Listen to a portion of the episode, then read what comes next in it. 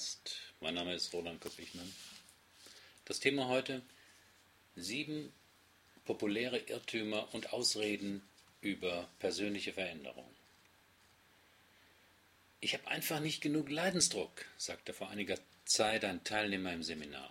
Er wollte damit erklären, warum seine bisherigen Versuche, nicht so oft unpünktlich zu sein, nichts gefruchtet hatten. Diese Äußerung brachte mich darauf, mal die sieben häufigsten Erklärungen aufzuschreiben, die Menschen immer wieder sich und anderen sagen, wenn es nicht gelang, das eigene Verhalten zu ändern. Erstens, nicht genügend Leidensdruck. Die Vorstellung, dass genügend Druck Menschen zu einer Veränderung bringen könne, ist ja weit verbreitet. Bei der Hartz-IV-Gesetzgebung spielt ja auch die Überlegung mit, dass man durch immer weniger Unterstützung mehr Menschen dazu motivieren könnte, zu arbeiten.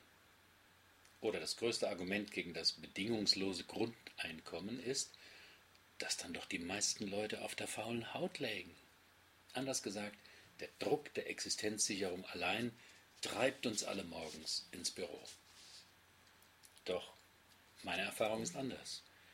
Die meisten Menschen sind enorm leidensfähig und ziehen das oft einer Veränderung auch vor. In einem Klinikpraktikum während meines Psychologiestudiums betreute ich mal Raucher, denen gerade das Bein abgenommen worden war. Und als ich dort sah, was das Erste war, was diese Menschen taten, als sie gerade aus der Narkose erwacht waren, wusste ich, dass das Konzept des Leidensdrucks nichts taugt. Zweitens, man kann einen anderen Menschen ändern. Dieser Glaubenssatz ist ja den meisten Frauen und allen Verkaufsleitern zu eigen. Wenn etwas nicht so läuft, wie man sich das vorstellt, muss man eben auf den Menschen einwirken und ihn ändern. Viele Frauen starten dann Nacherziehungsprogramme und der Vertriebsleiter das nächste Incentive. Aber wie wir spätestens nach Reinhard Sprengers Mythos Motivation wissen, es geht nicht. Sicher, sie können Menschen bedrohen, bestechen, bestrafen. Und aus Angst tun Menschen vieles, was sie freiwillig nicht tun würden. Aber deswegen haben sie doch nicht ihr Verhalten geändert, sondern sie gehorchen unter, oder unterwerfen sich jemandem, den sie als mächtiger erleben. Wenn jemand unter der Folter etwas gesteht, was er zuvor weigerte, preiszugeben, kann nur der Zyniker von einer Verhaltensänderung sprechen. Das merkt man spätestens dann, wenn der Druck nachlässt oder der Incentive-Wettbewerb mal ausfällt. Nein, Menschen lassen sich nicht ändern. Sie nicht, ich nicht. Jeder Mensch ändert sich, wenn überhaupt, nur aus freien Stücken. Der dritte populäre Irrtum. Das ist bei mir vererbt. Wofür muss die Vererbungslehre alles herhalten? Schlechte Manieren, Liebe zum Alkohol oder fettem Essen, Faulheit oder Perfektionismus. Alles vererbt. Das liegt bei uns in der Familie. Schon mein Vater war jemand, der alle tyrannisierte. Der Vorteil dieser Argumentation liegt in der Schuldabwehr.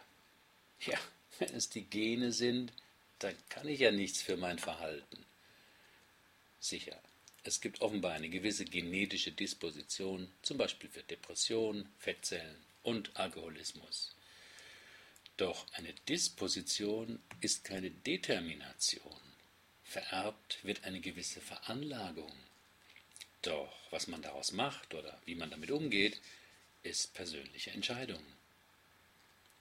Das sieht man ja in der eigenen Familie, wenn man auf seine Geschwister schaut.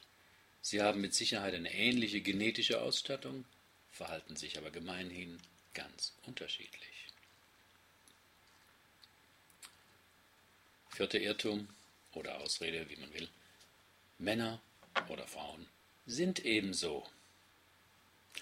Das ist eine Variation des vorherigen Punktes.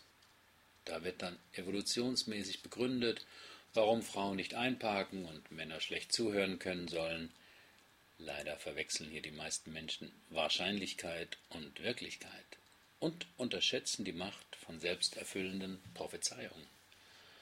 So galt lange Zeit das Diktum, dass Mädchen schlechter in Mathematik seien als Jungen.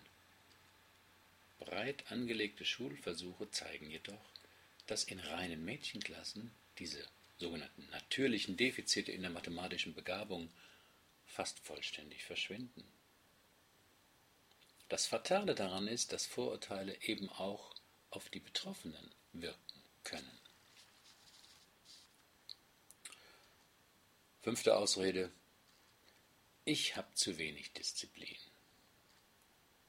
Disziplin ist etwas anderes als Motivation. Wer motiviert ist, nicht durch andere, sondern durch ein Ziel, das er sich selbst gesetzt hat, verfügt fast immer über die notwendige Ausdauer, auch Durststrecken zu überwinden. Andersrum, wer zu wenig motiviert ist, weil der das Ziel oder den Sinn nicht erkennt, erlahmt schneller in seinen Bemühungen und schimpft sich dann der fehlenden Disziplin. Über diesen wichtigen Unterschied finden Sie auf meinem Blog einen eigenen Artikel. Sechster Irrtum. Die Umstände haben mich dazu gezwungen. Das ist der beliebte Sachzwang. Oder der dominante Chef oder der manipulierende Partner. Auch hier geht es im Kern um das Zuschreiben von, Stu von Schuld, anstatt um das Übernehmen von Verantwortung von einigen existenziellen Situationen mal abgesehen, kann niemand sie zu irgendetwas zwingen. Jemand kann versuchen, sie zu bestechen, bedrohen oder bestrafen, aber es gehören trotzdem zwei dazu. Geld oder Leben. Selbst diese Drohung zeitigt unterschiedliche Reaktionen. Wer gerade mit Suizidabsichten auf dem Weg zur Brücke ist, hört diese Frage anders als jemand, der noch an seinem Leben hängt. Siebter Irrtum. Mein Aszendent oder mein Biorhythmus, der Mond, der Föhn und so weiter ist gerade ganz schlecht. Das ist auch eine Variation von Nummer 6. Ich will nicht verhehlen, dass es für manches einen richtigen Zeitpunkt gibt. Doch ob der von außen kommt, ist fraglich. Meist sind es doch nicht fremde Mächte, schlechte Schwingungen oder das Schicksal, das uns hindert, das zu vollbringen, was wir wollen. Jemand, der fest entschlossen ist, etwas zu erreichen und, ganz wichtig, von seiner angeblichen schlechten Sternenkonstellation nichts weiß, wird auftrauernde Hindernisse zum Anlass nehmen, diese zu umgehen oder sich mehr anzustrengen. Weil er unbedingt sein Ziel verfolgt, kann er keine Ausreden gebrauchen. Was braucht es dann zu einer Veränderung? Bei sich selbst sind es vor allem drei Dinge. Erstens ihren Entschluss, dass sie etwas ändern wollen.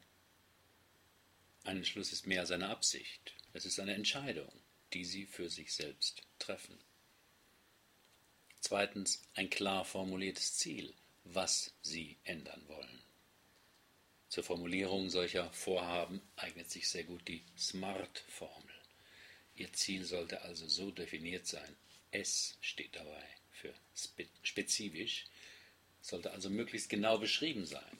Ihr Ziel sollte M messbar sein, also in irgendeiner Weise quantifizierbar. Nicht nur besser oder mehr, sondern um wie viel. Ihr Ziel sollte A aktionsauslösend sein, also etwas beschreiben, was Sie tun können, nicht etwas, worauf Sie warten müssen, dass es ein anderer tut. Ihr Ziel sollte realistisch sein. Überschätzen Sie sich nicht. Lieber ein realistisches, kleineres Ziel nehmen, das Sie auch tatsächlich zeitlich und kräftemäßig bewältigen können, als ein zu ambitioniertes Ziel, das Sie überfordert. Und T terminiert sollte Ihr Ziel sein. Ganz wichtig ist ein Starttermin oder eine Frist, bis zu der Sie das Ziel erreicht haben. Ein schlecht definiertes Ziel lautet also, ich müsste mal wieder was für meine Fitness tun. Ein gut formuliertes dagegen, ab übermorgen jogge ich jeden zweiten Abend für fünf Minuten. Und als drittes brauchen Sie Ausdauer, Durchhaltevermögen. Das hängt mit unserem Gehirn zusammen. Alle Gewohnheiten sind dort über neuronale Verschaltungen tief eingegraben. Wenn Sie jetzt etwas verändern wollen, müssen Sie das neue Verhalten eine Weile durchhalten, bis es sich auch neuronal in Ihrem Gehirn eingenistet hat. Manche Untersuchungen, es braucht 21 Tage. Sicher ist, mit jedem Tag stärken Sie das Neue und machen daraus eine neue alte Gewohnheit.